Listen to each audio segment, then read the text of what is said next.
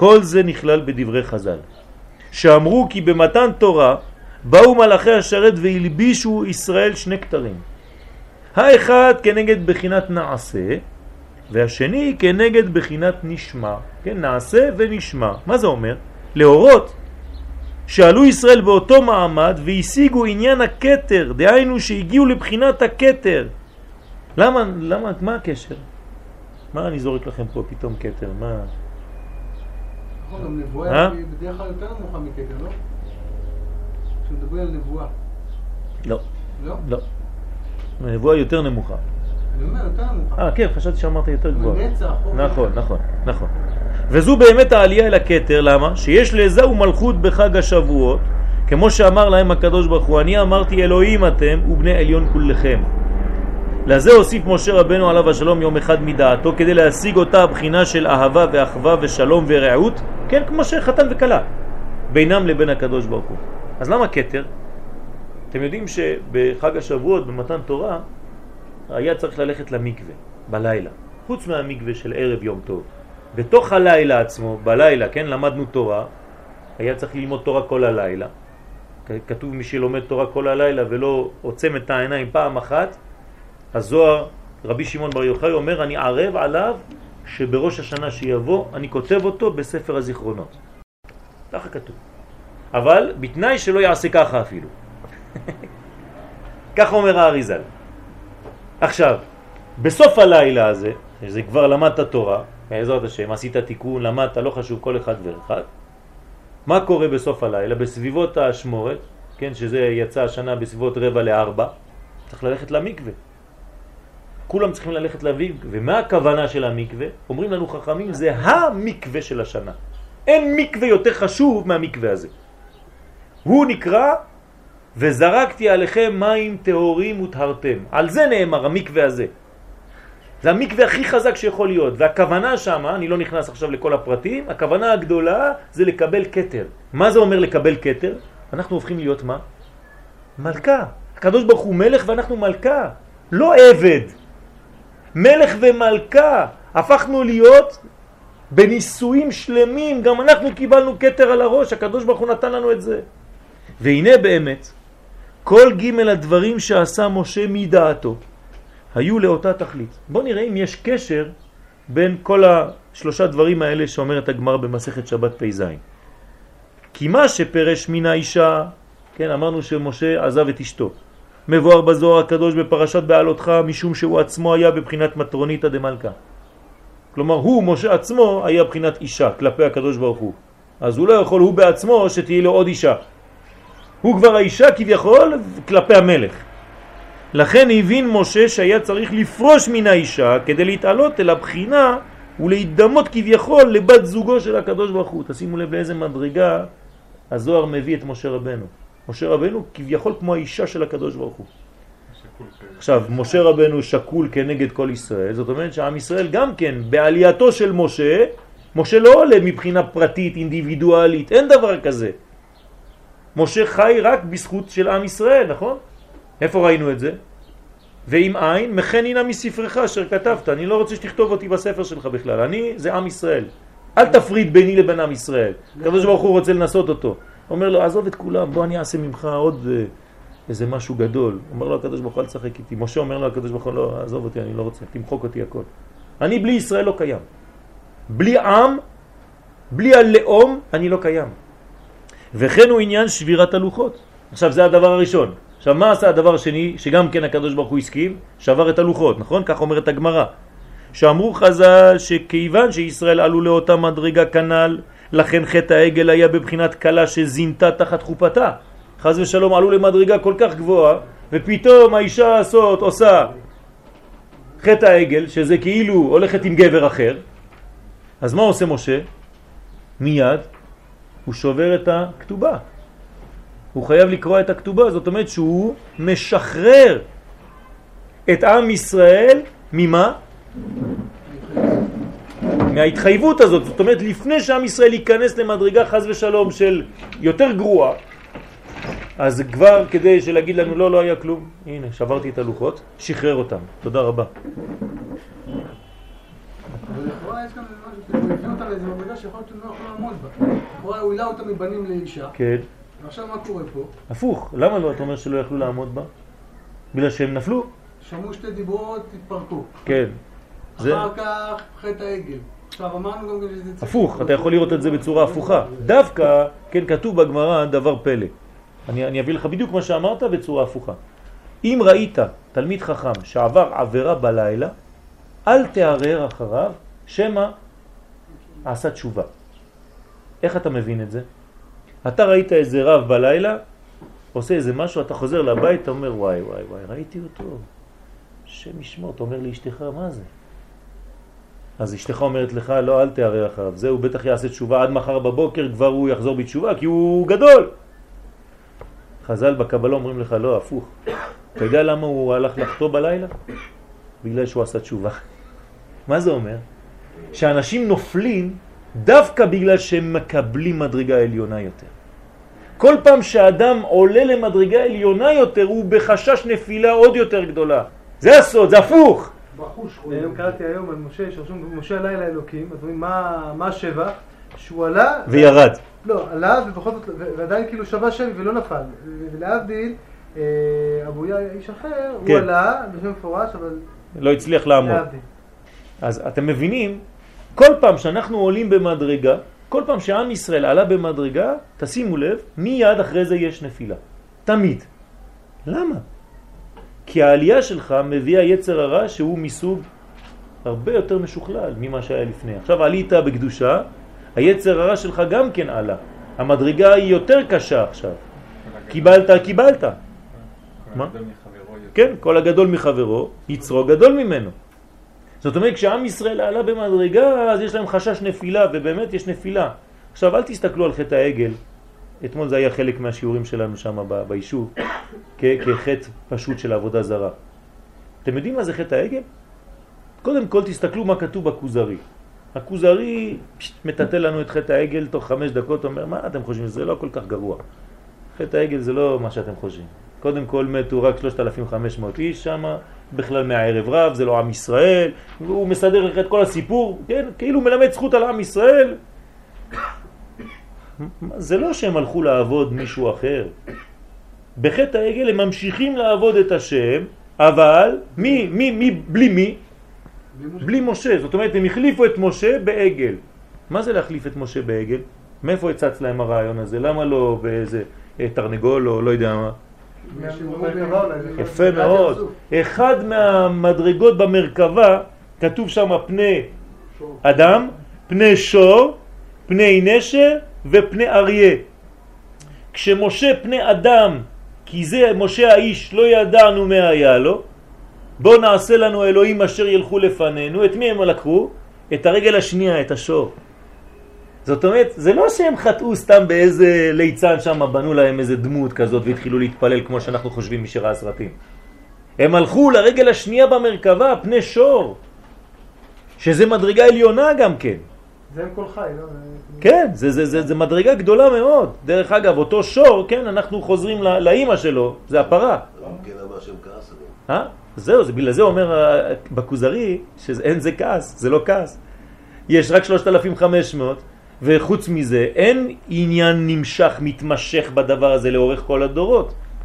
חטא הרבה יותר גרוע שבדרך אגב לא מדברים עליו הרבה, חטא המרגלים. משום מה כולם אה, שמים אותו אולי בצד. הוא יותר גרוע. חטא המרגלים כתוב בגמרא במסכת סנהדרין, דור. המ- המרגלים אין להם חלק לעולם הבא. זה הרבה יותר גרוע, כי דיברו דיבה על ארץ ישראל, זה כל העם, אף אחד לא נכנס. זה חטא גרוע. אז אנחנו, אני לא רוצה עכשיו להיכנס לעניין של חטא העגל, אבל תבינו שזה לא מה שאנחנו מבינים בפשט. כן? זה לא שעם ישראל פתאום אה, השתבש ככה כולו ו... מה, כתוב פה, כתוב פה שהיא זינתה תחת יפה, החופה, יפה. זינתה תחת החופה בפשט. נכון, נכון. זה, זה, זה ביטוי אה, חמור פשוט, מאוד, לא נכון. נכון, אני לא ממעיט. כן, אני לא ממעיט בחשיבות של הדבר הזה, אבל תדעו לכם, כן, זה, זה ל- לעניין אחר. צריך להבין מה זה זינתה תחת חופתה. לא... ולוחות הברית, מקובלים עליו. ולוחות הברית, כן, מקובל, הלוואי- והייתי מקובל על אשתי כבר. טוב, ולוחות הברית הם הם הכתובה שנתן החתן לכלה. ומשה רבנו עליו השלום הבין שצריך מיד לעשות מעשה, להחזיר את ישראל למדרגה של פנויה ולשבור את הלוחות, לקרוא את הכתובה כביכול. לבטל את החופה עוד לפני שיהיה ייחוד, שהוא הביטול, הש... הביטוי, סליחה, גם הביטוי והביטול השלם של כנסת ישראל הקדוש ברוך הוא. כי, כי כתוב שבייחוד האישה מתבטלת לבעלה. אז זה הביטוי הכי הכי הכי פנימי שיכול להיות בין אישה לגן, לבין גבר. ומטעם זה פירשו חז"ל עניין שבירת הלוחות על הפסוק לעיני כל ישראל, נכון? זה המילים האחרונות של התורה. התורה מסתיימת בלעיני כל ישראל, כי רק כשהם בכללות, כל ישראל, בסוד כולך יפה רעייתי ומום אין בך, רק אז, ש... אז שייך בהם בחינת בת זוגו. זאת אומרת, מתי משה רבנו עושה את הפעולה הזאת? לעיני כל ישראל. אז אתה קורא את הפסוק לעיני כל ישראל, מה אומר רש"י שמה? ששבר את הלוחות. מה הקשר? ומה, ומה הקדוש ברוך הוא אומר לו? יישר כוחך ששברת. חזק וברוך. טוב ששברת את הלוחות, וואי וואי, הצלת אותנו מאסון. כך הוא אומר למשה רבנו. מתי זה? לעיני כל ישראל. למה כל ישראל? כי רק כשהם כולך יפה רעייתי, אז מום אין בך. כשהם ביחד. אבל אם היו ניתנים הלוחות לישראל והם בבחינת בנים, נגיד שנחזור עכשיו, זה לא מה שמשה הוסיף מדעתו. שמי שאפשר לדעת אם קלה היא טובה או לא לפי עיניים, אם הן פרוטות, אז לא צריך לראות כל הגוף. כתוב כך במשנה, אישה קלה שעיניה טובות, לא יפות, כן, טובות, אין כל גופה צריך בדיקה. כן, אז מה זה שעיניה טובות? שיש לה עין טובה. אישה שיש לה עין טובה. זאת אומרת שהיא יודעת לקבל אנשים נותנת בעין רחבה, אז אתה מסתכל על העיניים שלה, ואתה מיד יודע שכל הגוף לא צריך בדיקה. כן, חכמים ידעו שהם דיברו על דורות כאלה, שהיום לא רואים את העיניים, רואים קודם כל את הגוף, ואם הגוף טוב, אז לא אכפת לי מהעיניים, כן? חז ושלום. פה חכמים, כן, יודעים בדיוק על מה הם מדברים. אבל אם היו ניתנים הלוחות לישראל והם מבחינת בנים, הרי שלא שייך בזה שבירת הלוחות, שהרי שום דבר אינו יכול להפריד האב מבנו. ואף על פי שחטא הבן, הרי שמעמדו נשאר ללא שינוי והבן. זאת אומרת, מה קורה פה? פה היה אפשרות לברוח מהמצב במצב שהוא לא טוב. אבל אם הבן היה חוטא, זה היה כאילו נשאר לנצח עם הדבר הזה, אתם מבינים? לא היינו יכולים להפריד ולשבור את המצב הזה. כאן יש בחירה ושם אין. בדיוק. אז משה רבנו בעצם עשה דבר חכם ביותר. התוספת הזאת שהוא הוסיף יום אחד, הוא הציל אותנו מכל מיני דברים. איפה שלא תסתכל, צריך להגיד תודה רבה למשה רבנו כל רגע על התוספת הזאת. לכן באמת, מלכתחילה הייתה כוונתו השם יתברך שיהיה מתן תורה לישראל בבחינת קידושין. זאת אומרת, הקדוש ברוך הוא רצה באמת שנהיה במדרגה הזאת של אישה, של כנסת ישראל בת זוגו. ומשה רבנו עליו השלום אכן כיוון אל האמת האלוהית הזאת. רק בהבדל אחד, משמעותי ביותר. עכשיו, יש בכל זאת הבדל. מתי יתחיל התהליך הזה? זה היה ההבדל ביניהם. אם בחול או בשבת. עכשיו אני נכנס לסוגיה מאוד מאוד עמוקה. הקדוש ברוך הוא ומשה מסכימים, זה המדרגה הכי גבוהה, אין מה להתווכח על זה. מתי נתחיל את הקידושין? באיזה יום החתונה? הקדוש ברוך הוא רוצה שזה יהיה ביום שישי, מידת התפארת, שזה יום השלישי להגבלה, ומשה רבנו אומר לקדוש ברוך הוא, לא, אני מעדיף שנדחה את זה ליום שבת. מה ההבדל? מה, זה כל כך משמעותי? יש פה ויכוח בין הקדוש ברוך הוא למשה רבנו מתי נתחיל את החופה. הסכמנו שזה קידושי, אבל מתי זה יתחיל? מה אתם אומרים? אבל יש הבדל בין חול לשבת, שבת של הערה. אבל זה כבר לא חול, זה הופך להיות יום טוב, לא לשכוח, נכון? יום טוב. זה יום טוב, כי זה כבר חג השבועות. שבת יותר גבוה. בסדר.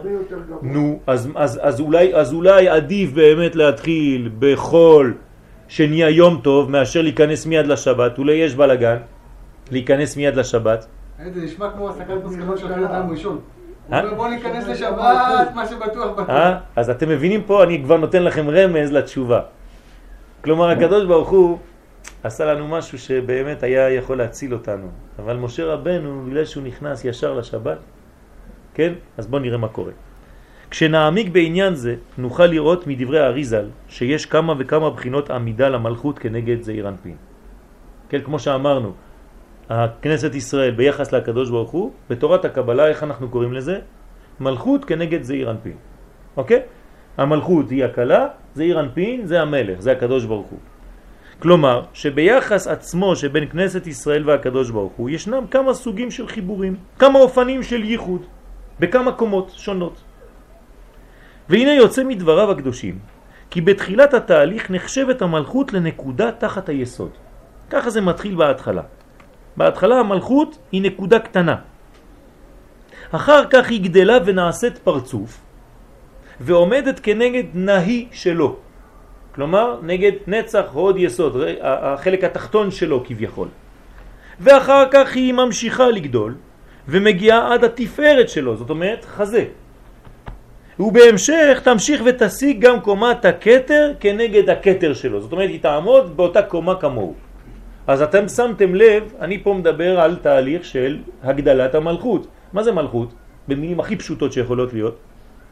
גאולה, גאולה, גאולה. כשהקדוש ברוך הוא מתגלה בעולם הזה, אז זה הופך להיות, זה, זה נגמר, כן? וכן, לתקן העולם במלכות שדי. התיקון הזה, הוא חייב להיעשות, אתם רואים פה, לפי תורת הקבלה, בפשטות, זה הדרגתי. אי אפשר להגיע למדרגה של משיח now, מיד. אין דבר כזה. זה חייב לעבור שלבים שלבים כדי להגיע למדרגה הזאת הסופית. בהתחלה, בוודאי, בהתחלה המלכות היא כמו נקודה קטנה.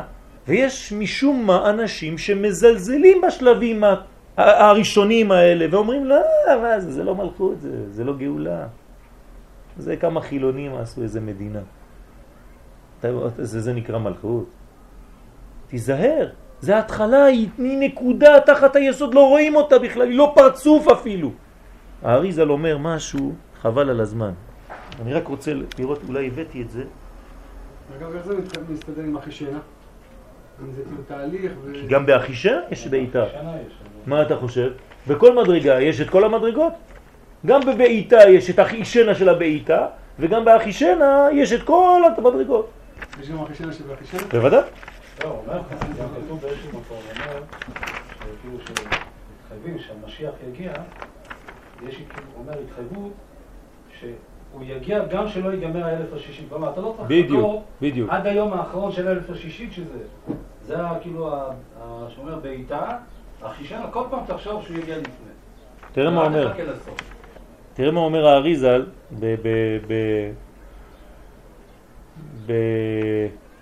בספר קטן, כן, שהוא כתב, צדיק יסוד עולם. מה שם של הספר? צדיק יסוד עולם. אחרי זה אחרי תזכיר לי, הסתבכתי לי גם. מה זה על השישה שעורים? הסתבכת. אמרת למישהו משהו, אמר לי לא. אה, כן? הנה, יש לי פה את זה כתוב. אני אתן לך את השיעור, תראה לו. כן? אמרת לינה פה עימדי, נכון? שבי, שבי פה עימדי? לא שבי, ליני. ליני, זה. ליני הלילה. אמרת לשיעור ליני פה הלילה. לא, ליני הלילה. זה, זה ליני הלילה, אמרת כן. ליני פה, אז אה. אמרתי לו ליני פה, אמר לי, מה פתאום? אמר לי, בבניין רשום לינו פה הלילה, אבל כן, כן, ליני, ליני הלילה, כן, כן, כן. אנחנו הבאנו לך, אמרתי... כן, כן, כן, אתה צודק, אתה צודק. פשוט לא היה לי את את הזה, אז- אז אמרתי, תראה מה אומר האריזל. והיה בבוקר, כשיתחיל להזריח עמוד השחר בזמן הגאולה, אם יגאלך טוב, רוצה לומר, אם יתעורר אותו הטוב הגנוז מעצמו על ידי תשובה ומעשים טובים, יגאל, תהיה הגאולה מיד בבוקר. זאת אומרת, מיד עם עלות השחר תהיה הגאולה, מיד. זה נקרא ממש אחישנה. אז זה משיח נאו, לא? אה? זה משיח לא, נאו. לא. בלי תהליך. זה, זה, זה בלי, אין תהליכים, זה תמיד עכשיו. כלומר, לא מבינים את התהליך. זאת אומרת, אם תשאל אדם האם התחילה הגאולה, יגיד לך לא. למה? כי אין משיח. כלומר, יש בלבול בין גאולה לבין משיח. וזה לא אותו דבר. הגאולה היא תהליך ארוך, והמשיח זה יום אחד, הופעה. כן? רצה לומר בזמן הקץ הראשון, כי כמה קיצין אומר האריזל, כן, קלו ועברו, ואין הדבר תלוי אלא בתשובה. ואם לא יחפוץ לגאולך, שלא יעשה תשובה, וגאלתיך אנוכי. פירוש, אני מעורר אותו הטוב, כמו שנאמר, למעני אעשה. והנה נראה לומר, כן? רק שנייה, אני מביא את הדברים האלה. הנה. ותשכב מבואר אלא שלא נמצא שם ביאר. ונראה לומר, לא, אני לא רוצה מה שאני כתבתי, מה שהאריזל כתב. כאן רמז לה שיהיה השכינה, שתהיה לה שכינה עלייה, כן, בפסוק ותקום, בטרם יכיר איש את רעהו, זה חלק מהפסוק שם, ברות, אומר האריזל, אני מצטט ממש מילה במילה, כאן רמז לה שיהיה לה שכינה עלייה בטרם יכיר איש את רעהו, קודם שיעשו ישראל תשובה ויכירו לקודשא בריחו. זאת אומרת, התהליך הראשון יהיה תהליך שיהיה אפילו תהליך חילוני, שלא יהיה תהיה הכרה בכלל. אריזה, כן? או קודם שיכירו את המשיח בכלל. הם לא, לא, אין להם מושג במה שהם עושים פה, אבל הם בנו מדינה. לא יודעים מה הם עושים. לומר לנו שאף על פי שלא יהיו ישראל בתשובה או בהכרת הבורא, הכרה ברורה בעניין המשיח או הגאולה, תעשה הגאולה בכל זאת, כן, בעל כורחם, הם לא יבינו מה הם עושים, אבל הם עושים פעולות של גאולה, כי אתה מבין שמישהו פועל את הדברים האלה, כמעה כמעה, ואז פה הבאתי חידוש לעניות דעתי, כן? כתוב שלושה דברים באים בהיסח הדעת, ואחד מהם זה המשיח, נכון? וזה בדיוק היסח הדעת. לא שפתאום יבוא בהיסח הדעת כמו שאנחנו מתרגמים. אתה אה, מתקן את האוטו שלך, פתאום אומרים לך הנה המשיח בא. בדיוק, יפה מאוד. כלומר, בתהליך שאנחנו אפילו לא מודעים לו. בהיסח הדעת הקדוש ברוך הוא בכל מה שאנחנו רואים היום, בחדשות של היום, שאנחנו חושבים שהכל הולך לכיוונים לא. הפוכים, שם זה נעשה. את העניין של הקרב. כן, כן, זה הדבר השני, כן, הקרב, או מציאה. כמו שכאילו, הבור כן בו מים והנחשים והקרבים יש בו. כן. אבל מה שהקרב זה העניין של התבוללות. כן. אז הנה, אז גם זה היסח הדעת, כאילו זה גם כן היסח הדעת ממושך. בוודאי, בוודאי, בוודאי, שזה דברים שאסור לעשות אותם לכתחילה. אבל אם בדיעבד זה נעשה, תדע לך שיד הבורא בעניין הזה. אתה לא יכול להגיד יד השם לא הייתה. אין דבר כזה, זה כפירה, חז ושלום. כן? אז אל תסתבך, קח, תיתן לו את ה... כותב אה, הרב ברוך שפירא, מחילה. כן. והוא כתב בספר שלו, שאל, שאל, אותו שאלה, אני לא זוכר, זה אומר שהגאולה זה לא יהיה... אני לא זוכר בדיוק את הציטוט, אבל הוא אמר, זה כמו לקום בבוקר למכולת ולקנות קוטג'. נתן איזה משפט כזה, כן. הכי ארצי כזה, בדיוק כמו שתיארת עכשיו. שזה, שאתה... זה דברים פשוטים של העולם שלנו. נכון, יש לי משפט כזה? האמת... כן, יש משפט כזה. הוא אומר, פותח, כן, זה אומר, בדיוק משפט כזה. הוא אומר, מי שחושב שאנחנו כבר לא בגאולה, זה... זה העניין. אנשים, תגיד להם, יגידו לך, אין גאולה. למה אין גאולה? מה, ראית את המשיח? רגע, רגע, רגע, רגע, זה, זה לא אותו דבר. משיח זה הביטוי של כל התהליך הזה, אבל גאולה כבר התחילה. התחלת דגאולה, מה זה ביטוי של, של, של, של, של מי? של הגמרא. יש בגמרא ביטוי שנקרא התחלת דגאולה, ויש ביטוי שנקרא גאולה, ויש ביטוי שנקרא גאולה שלמה. יש הרבה שלבים בגאולה. אתה לא יכול להגיד שהגאולה לא התחילה, חז ושלום. ופה החידוש אומר לך אריזה שבשלבים הראשונים שלה זה אפילו לא יהיה בדעת בכלל. אנחנו עושים דברים שהם בלי קשר בכלל. מה אתה מבלבל לי את המוח? אני לא דתי. אל תכניס לי את העניין לדת. זה לא קשור לדת. אוקיי, אין בעיה. אבל הקדוש ברוך הוא נמצא שם. אבל מאותו ספר מביא הרב שרקי, מביא שם את העניין שהוא נותן לה חמישה שעורים, אני לא זוכר, או שישה, סליחה, שישה שעורים. זה משהו אחר, זה ההמשך. ההמשך, אני אומר, בהמשך של... ההמשך, כן. ההמשך זה, זה בדיוק מלחמת ששת הימים. כן. זה רמז, ברור, ממש, הוא נותן לה שישה שעורים. אומרת הגמרא, וכי בועז, זה בושה, באדם כזה עשיר נותן לה שישה גרעינים. רמז לנעמי. כן? והיא, אז הוא אומר לה, אה, זה שישה עומרים. אז הוא אומר, מה, וכי אה, היא יכולה להרים כמות כזאת? אז אומרת הגמרא, לא, הוא נתן לה שש כן, שישה גרעינים, אבל יש לזה רמז של שש מדרגות, והוא מביא לך מה שמה את דוד המלך ואת אה, כן, מישאל ועזריה וכו' וכו' וכו', וכל אחד יתברך בשישה ברכות, שש ברכות, כן, אני לא נכנס עכשיו לכל הסוגיה שמה, אבל בגדול הוא אומר שזה הרמז של מלחמת ששת הימים. שלפני שנכנסים לירושלים, כן, יש מדרגה כזאת של שישה, שש מדרגות. מי זה הוא? כן, האריזל. אה, האריזל מביא רמזים לזה, וזה ברות, במגילת רות.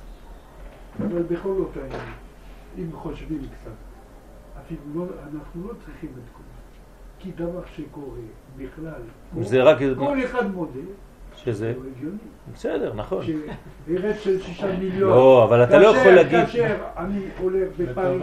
התערוכה של ה- של ה- של ה- ה- ה- האווירונאוטיקה הישראלית, כן, אני רואה סטנד כמו הסטנד הכי הרוסי, גדול בעולם. הרוסי. אפילו יכול להיות שהוא יותר גדול, אז אם הבן אדם שואל כמה אנשים פה, כן, אבל אנשים יתרגמו את זה הפוך. אני יכול לקחת בדיוק את מה שאתה אומר, הולכים ואני אומר, זה. לא מעשה אלוהי. אנחנו עשינו את זה, מה אתה רוצה? כן, יש לנו צבא חזק, עשינו את זה במו ידינו, מה אתה רוצה? בנינו מדינה, וזהו. אמרתי לכם לא פעם. אמרתי לכם פעם, כן, שאפשר להגיד את אותו דבר משני הכיוונים. כלומר, האנטי התהליך הזה, גם אם הוא דתי מאוד, מה הוא יגיד? מי עשה? מה זה, זה המעשה אלוהים? כל המדינה הזאת? זה הפלמ"ח. לא, אבל זה לא ככה. תראה. למה לא ככה? אומרים לזה ככה. מה, היה זה מדינת ישראל זה לא זה מעשה לא- השם? לא, לא, יש- אומרים אנשים. כאלה. יש, יש נושא שתמיד כשבאו בשנות, אנחנו אומרים עד שנות ה-80, כשהיית קורא הרבה מאמרים מדעיים, ושואלים מדענים, לא איזה ליצני הדור, והיית שואל על העולם, לא כרגע עם ישראל, על העולם. איך העולם הזה מתקיים? לא היית מוצא במאמרים מדעיים שהם היו מסכימים מה שנקרא שיש איזה מישהו שמנהל את העולם הזה. כוח. לא, הם לא היו מודיעים, תעשה מה שאתה רוצה, היו... היית מפיל אותם, אבל את המשפט הזה הם לא היו מוכנים לכתוב לעולם, בחיים. באיזשהו שלב מאזור שנות ה-80, אתה מתחיל לראות מדענים בסדר גודל עולמי, שאומרים, תשמע, אנחנו מבינים, אנחנו, ככה זה, יש איזו ישות שמנהלת, עדיין לא אומרים לך קודשא בריחו. היום הם כבר מודים, למה היום באים אליהם ושואלים בשאלה יותר מתוחכמת. הרי מבחינה מת... מתמטית הסתברותית. נניח אתה קם בבוקר, כל בוקר אתה קם, אתה רואה את השמש יוצא, מגיע הערב נופל. מה ההסתברות? אם אתה טוען שאין אף אחד שמנהל את העולם, את כל המערכת הזאת, מה ההסתברות שכל יום זה יקרה? מתמטית. אין מספר. אז אתה בא תוקף, כאילו, עושים להם... אומר לו, תשמע, אם אתה עונה לי תשובה שהיא הסתברותית, זה לא יכול לקרות מצב כזה, אז בעל כוחך שאני מביא אותך, כשיש מישהו שכן מנהל את העולם בצורה הזאת.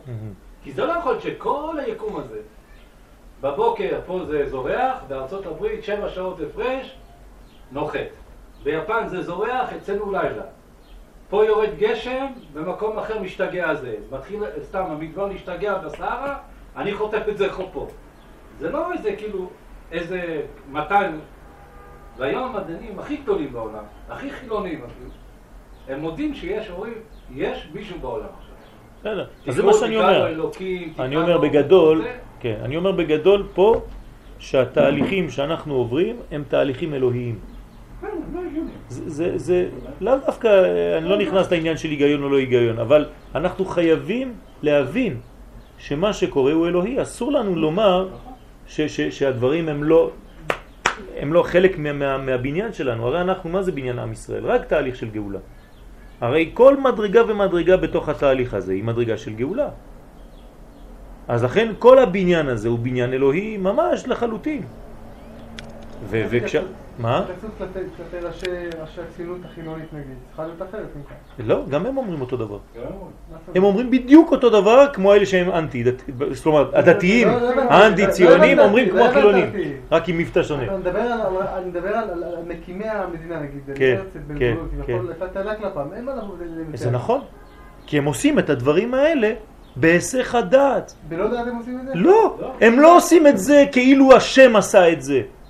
הם עושים את זה ופועלים ואומרים אנחנו, אנחנו, אנחנו, אנחנו, אנחנו, והקדוש ברוך הוא אומר בסדר, תגידו שזה אתם. אני נמצא בתוך התהליך הזה, השתמשתי בכם. אבל הבעיה זה שיבוא לך דתי מהצד השני ויגיד, הוא צודק. זה בכלל לא מעשה אלוהי. זה מעשה של, של, של כמה, אתה מבין? הם אומרים אותו דבר, רק המבטא שונה. משני הכיוונים. זה אומר לך החילוני, מה אתה חושב שהקדוש ברוך הוא נמצא בתוך תהליך הזה? מה אתה מבלבל את המוח? אני עשיתי את זה. והדתי יגיד לך אותו דבר, רק עם המבטא. מה אתה חושב, כזה שברך זה היה פה? בכלל לא. זה הציינים עשו את זה. הם אומרים אותו דבר. ואתה צריך להבין, כן, שאין דבר כזה, זה אסור לדבר בצורה כזאת. אתה מבין? זה מה שהם אומרים באמת, יש תלמידים כאלה, הם הורגים אותי. אני כל- השיעור מתווכח. אז צריך להיזהר. חס ושלום, אני לא, לא, לא מתכוון ולא... אני לא יודע את ההמשך של המשפט. צריך לאהוב, צריך לאהוב, צריך לאהוב את כולם, רק צריך לאט לאט להוכיח. כן, להוכיח מפסוקים ומדברים. כשאתה מוכיח, מקבלים, אבל לא, לא תוכחה, כן? הוכחה. כן, הרב קוק הוא מאוד מדייק, הוא אומר אין מצווה של תוכחה. הוא אומר יש מצווה של הוכחה. כי אם אתה עושה מצווה של תוכחה, אתה צריך לעשות את זה באהבה גדולה. ואם אין לך אהבה לשני, אסור לך לעשות לו את זה. לא, בפרק הוא כותב שהמצווה שהכי קשה לקיים אותו זה מצוות... כן. הוכיח תוכיח את עמיתך. אתה צריך להגיע לאיזה דרגה של אהבה אמיתית של אהבה שלו. אמיתית, שכל מה שתגיד לו, אתה תיזהר כן. נכון. יכול להביא אותו לשנאה עליך. הוא אומר, עד כדי כך. טוב, אז אני, אני, בוא נתקדם מהר, אני לא, אני לא, כנראה לא נצליח לגמור כי זה ייקח הרבה זמן, אבל על כל פנים, יש את המדרגות האלה. בשלב השלישי עולה המלכות ומגעת עד החזה ועד למעלה. והנה, אני קורא את זה מהר, ככה שאני אסביר את זה באופן די, די מהיר. והנה בשלב זה בא משה רבנו עליו השלום והוסיף יום אחד מדעתו. זאת אומרת, הגענו לאן? לחזה. בא משה, מוסיף עוד יום אחד כדי להגיע לראש. כלומר שלא רצה קשר כזה בלבד, למרות מעלתו הגדולה, אלא ביקש יחס מיוחד ביותר ועליון יותר ממה שהיה עד כאן. משה ביקש שתעמוד המלכות מול הדעת שלו ממש, שיהיה איחוד ביניהם גם בקומת המוחין. על זה נאמר במתן תורה, פנים בפנים דיבר השם עמכם. זאת אומרת, בזכות משה עלינו למדרגה שהיא למעלה. עכשיו בואו אני אחזור קצת לה- להסביר מהר. אמרתי שיש כמה מדרגות, נכון? יש את הנאי, יש את החגת ויש את החב"ד. מה זה אומר במציאות? זאת אומרת שיש מדרגה של חיבור שהוא גופני בלבד. יש מדרגה כזאת, כן? אנשים לא אכפת להם, אין להם רגש, העיקר שיהיה הגוף. יש מדרגה יותר עליונה, שאתה משתף רגש ביחס שלך אל השני. כן, בעניין זה זה איש לאשתו. ויש מדרגה עוד יותר עליונה, שיש גם את הגוף, גם את הרגש, אבל גם את השכל, את המוחין. וזה מדרגה שלמה של ייחוד. זה ייחוד אמיתי. אז זה בדיוק מה שקורה איתנו עם הקדוש ברוך הוא. לרמוז שיהיו עומדים בשווה בשווה כנסת ישראל והקדוש ברוך הוא עד הכתר. זה מה שרצה משה. אבל עכשיו זה החידוש, ופה יש לנו משהו שאם הוא לא היה כתוב לא הייתי יכול לומר אותו. בספר עבודת ישראל מחדש הרב דבר עצום ואומר שהוספת אותה בחינה מדעתו של משה רבנו עליו השלום הייתה כביכול בגדר דילוג בזמן. זאת אומרת, הרב מסביר שעצם העובדה שמשה הוסיף יום אחד מדעתו הכיש את הייחוד הגדול שהוא מבחינת שבת מהר מדי. זאת אומרת שמשה רבנו היה צריך להתחיל בחול. משה רבנו נכנס מיד לשבת.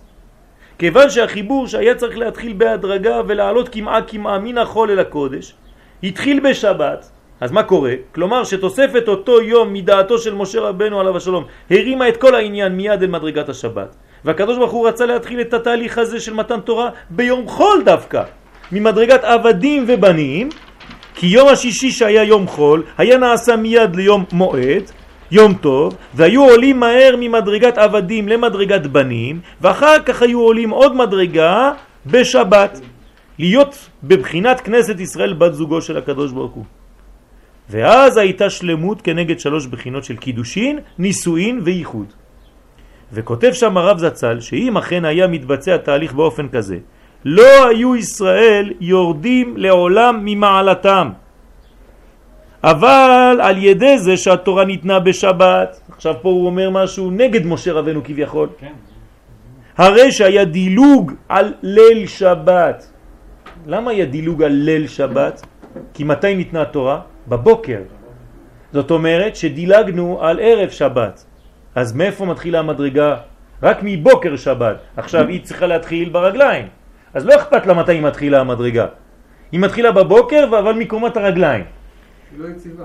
אז בוא תראה מה כתוב. כלומר, על מדרגת הקידושים שהייתה צריכה להתחיל אז, וזאת בפשטות כי במתן תורה היה ביום השבת עצמו, ולא בליל שבת. כי ליל שבת הוא בחינת קידושין, בסוד אתה קידשת, נכון? אז דילגנו על הקידושין של ליל שבת, התחלנו מיד בקידושין, אבל ביום שבת. אז בואו נעשה לפי הקצב הזה, קידושין ביום שבת, מה יש לנו אחר כך? בואו תסתכלו. אם כן, יוצא שרק ביום השבת עצמו התחיל הקידושין, ובמנחת שבת היו הנישואין, אבל כבר לא היה זמן בשביל הייחוד. היה מוצאי שבת כבר. זאת אומרת שהיה קצת קלקול, פספוס בזה שזה התחיל שבת. אבל אם הקדוש ברוך הוא היינו עושים בדיוק כמו שהוא תכנן, שזה יתחיל ביום שישי, אז היינו עובדים את כל התהליך הזה ומגיעים לשבת לייחוד השלם ואז היה ממש, זה הקץ של הגאולה. כי לא הייתה עוד עלייה אל המלכות. וכיוון שלא הסתיימו שלושת השלבים ולא הגיעו עד מצב הייחוד ביניהם, הנה לא הייתה שם שלמות. כי לא התבטלו אליו לגמרי. כי מתי האישה מתבטלת לבעלה? רק בשלב הזה של הייחוד. לגמרי. כיוון שסוד הביטול השלם של הנוקבה אליו מופיע רק בזמן הייחוד. ודרך החיסרון הזה, ברווח, כן? במקום הפנוי הזה שהיה חסר, משם ניתן הכוח לרע לחדור ולשבש את כל העניין, ולכן כתוב שם, אם אכן כאדם תמותון וכאחד השרים תיפולו. כי לא הגענו למדרגה של הייחוד השלם. ולפי הכלל הידוע, שאין האישה את ברית אלא למי שעשה כלי, הנה מי שלא הגיעו עדיין לבחינה הזו, כי לא נעשינו כביכול עדיין כלי, כי לא היה ייחוד, לכן צריך תיקון לזה, והיא המדרגה שתתגלה לעתיד לבוא, אשת חיל עטרת בעלה. כלומר, אנחנו עכשיו, עכשיו, בדור שלנו פועלים לתקן את המעוות. שתושג הבחינה שהייתה חסרה והיא הייחוד השלם בין הקדוש ברוך הוא בכנסת ישראל. זאת אומרת שאי אפשר לחדור לשבת, זה תמיד חוזר על אותו עניין, בעיה של זמן. כל הטעויות בהיסטוריה היו תמיד בעיות של זמן. מי האדם הראשון שאכל לפני הזמן את, את הפרי, אם היה מחכה לשבת היה בסדר. כל הטעויות שלנו, גם חטא העגל, כן? והיה רעם כי בושש משה, עניין של זמן. כל פעם שרוצים לעשות משהו, יש כאלה שרצו לצאת ממצרים לפני הזמן, הלכו לאיבוד. אפרים. כן, ההבדל מה? דוד ובת שבע? איך, איך אתה מסביר שם? לפני הזמן שהוא היה ראוי? כל הטעויות שלנו בהיסטוריה הם תמיד עניין של זמן. נכון. רצו... והם יודעים לכוון, הם יודעים מתי. כשעם ישראל למשל חוזר לארצו לבנות בית המקדש, מיד יש ויבוא עמלק. היטלר, הרומאים, איפה שלא תלכו. לכן אנחנו צריכים לדעת שיש זמנים ויש גאולה שהיא הדרגתית. וזה חשוב להבין את העניין הזה ממש באופן פשוט. זה לא חס ושלום שאנחנו לא רוצים משיח, בוודאי שאנחנו רוצים משיח. כולם רוצים גאולה. אבל אתה צריך להאמין ולשדר ולחנך דור שלא יחשוב שגאולה זה רק תאריך. כי כשעובר התאריך חס ושלום, אז כולם הולכים לייאוש. אתה חייב לחנך לתהליך בגאולה. ילד שרוצה הכל כאן ועכשיו מיד, אני רוצה גלידה, אתה לקנות גלידה, הוא יושב על הרצפה, מתחיל לבכות. זה אותו דבר. צריך להביא אותו מדרגה של אישה, לא של ילד. אז אתה צריך לה, להרים אותו לאט לאט לאט לאט למדרגה, להבין שיש תהליך לכל דבר. בשביל זה אנחנו מחונכים. מה? אז בכל זאת יש לי שאלה. יפה, זה קשה. פסלו את הקץ הגדול. ששת הימים זה היה קץ שאין כמוהו. זה נכון, אומרים. היו רועדים מפחד. נכון, נכון, רק לא ידענו, למה? כי הגיע לנו אור גדול כזה ולא ידענו מה לעשות איתו. המפתחות של בית המקדש. ולמי הלכנו לתת אותם? לא, אתה שמעת את התיאור- לוואקף. שמעת את התיאור שמעת את התיאור של הוואקף? אני פעם ראשונה חש... אתה יודע מה זה היה שם? הם חשבו שהולכים להרוג אותם. לא, הם הביאו את המפתח. דיבר, לא, זה וואק, נו, זה יוסי יעקב, כן. זה בדיוק זה. שהיה, נו, מה- זה? זה יוסי יש אה. הוא עכשיו במכון הרטמן עכשיו מלמד. נו, הוא היה מהפלוגה שפרצה לכותל. אז הוא מספר, פורצים, יורדים מאזור של, אה, איך קוראים לזה, האריות, הכל, פלוגה אחת יורדת, מחלקה יורדת מהאזור של אה, פורת יוסף, עולה למעלה המוגרבים, רצים, רצים, רצים, רצים, תקעו את הדגל. קיבלו מפתח, תקעו את הדגל, אומרים לך שתי דקות, מגיע אדון משה דיין, ראה את הדגל, חטף עצבים, אמר להם לקפל את הדגל ולתת את נכון, המפתח לשומר נכון. של. הוא אמר, נכון, זה שלהם. אומר, ככה זה, הוא אומר, זה שלהם, תורידו את הדגל, נתן להם את המפתח. אתה מבין? זה אור גדול מדי שלפני ההכנה. אבל רבין פחד מאוד לא מהצלחת? הקידוש. כן, הוא פחד. זאת אומרת, הוא עשה לא בסדר, אבל, אבל רטרואקטיבית. רטרואקטיבית, אחרי שזה נעשה, זה ככה צריך להיעשות כנראה. אתה מבין? זה, זה, זה, זה הדואליות בין מה שאנחנו עושים לבין מה שהיה צריך להיות. זה כמו גוש קטיף, אתה רוצה להגיד לי שזה היה בסדר מה שעשינו? עשינו עוול גדול, חס ושלום. אבל עכשיו שזה נעשה, כנראה שזה הכי טוב בשביל עם ישראל. אבל אנחנו, בזמן שזה נעשה, היינו צריכים להילחם. זה מוכיח שלא או, היינו מוכנים. זה רישות, נכון. אבל זה בחשבון. יפה. כלומר, לא היינו מוכנים. זה חסד, כמו שהוא אומר לך, שהקדוש ברוך הוא לא נתן לנו. לכן, האמת שכל יום שהמשיח לא מגיע, זה חסד שהקדוש ברוך הוא עושה איתנו. כי כנראה שאם הוא היה מגיע במצב כזה, לא היינו מוכנים, היה שורף אותנו. אבל אני מתפלל כל יום שיבוא. שיבוא, למה? כי אני רוצה להיות במדרגה הזאת הראויה. אז אתה מבין, יש, יש את, ה, את הידיעה האלוהית ואת העבודה שאני צריך לעשות. אבל- אבל... זה לא פשוט. למה משה רצה להוסיף את ה- את היום הזה? אז אם רואים שזה... זה- למה למה הקדוש ברוך הוא הסכים עם זה? עם זה? יפה, אז זו השאלה, נשארנו עדיין עם השאלה. אם זה ככה, למה הסכים השם? הרי לפי, לפי המהלך שהוא תכנן, מה שנקרא. יהיה כאילו יום שישי, שהוא ערב יום טוב, לא נדלג על הלילה, נגיע לכאילו... משה עשה כאילו... אז, אני, אז, אני, אז, אז לדעתי, כן, לעניות דעתי, זה בגלל שלא היינו מוכנים. עם כל הגדולה של כן, הדור הזה? כן. למה? כי היה צריך לצאת שמעון רבי לא, לא, פשוט מאוד, פשוט מאוד. שכחתם דבר הכי חשוב. ארץ ישראל. יפה מאוד. אי אפשר להגיע למדרגה הזאת בלי ארץ ישראל. דרך אגב, אבל ארץ ישראל זה הבית של האישה, הוא היה צריך לקחת אותה אחר כך לבית. יפה, זה הביאה. לכן, בגלל שזה לא היה, זה היה עדיין במדבר, בהר אז סיני. אני אחזור אחורה, אני לא- אגיד למה הוא סובב אותם במדבר. יפה מאוד. יפה מאוד. אז? אז למה? למה? כי. בעצם כל בניין ובניין של התהליך הזה, של המהלכים של 42 מסעות, אתה תחזיר אותי לספירת עומר, כאילו אני אומר 40 שנה כנגד העומר, 49. זאת אומרת שאנחנו צריכים. בוודאי, זה חינוך שאנחנו צריכים הדרגתיות ולא מיידי. למרות שזה יכול להיות מיידי. בוא, בוא נחזור יותר רחוק, למה אתם חוזרים באמצע? אדם הראשון, לא יכול להיות משיח בש, ביק, ב, איתו בשקט? הוא בעצמו, גילוי משיח? ונגמר הסיפור. למה? זה לא עניין של אדם שכולל את כולם, זה עניין של עם. והעם צריך להגיע לבשלות. להיות בשל ומוכן למהלך הזה, לתהליך הזה. ואנחנו עכשיו, זה העבודה שלנו. אנחנו מקבלים את זה עכשיו על הראש. כלומר, לכל אחד מאיתנו יש אחריות עכשיו, ללכת לכל עם ישראל ולהסביר לו שאנחנו בתהליכים. בלי כפייה, בלי זה, אבל באהבה גדולה להסביר שאנחנו בתהליכים. כשהעם כולו יגיע להכרה הזאת, כן, אז זה, זה העניין. זאת אומרת שמשה רבנו מדבר על אידיאל. מה זה משה רבנו? זה עיניים של מי? של הקדוש ברוך הוא. משה והקדוש ברוך הוא, כן, זה, זה עיניים שמסתכלות ממעלה למטה. אבל אנחנו, יש לנו לא רק את תורת משה, יש לנו את תורת אהרון, ממטה למעלה. ופה זה תהליך ולעשות שלום בין איש ואשתו, בין חבר לחבר, וזה עבודה. אז מי עניינים של משה רבנו מבחינת בית שמאי? הכל מיד. אבל אנחנו פה בבית הלל. בית הלל זה למטה, כן? זה המדרגה של בני אדם עם הזמן. לא לשכוח את הזמן. כשאין זמן, אנחנו משתוללים. התהליך שלנו, הבניין שלנו זה עניין של זמן. אסור לדלג על הזמנים. הוא מדלג, לא אנחנו.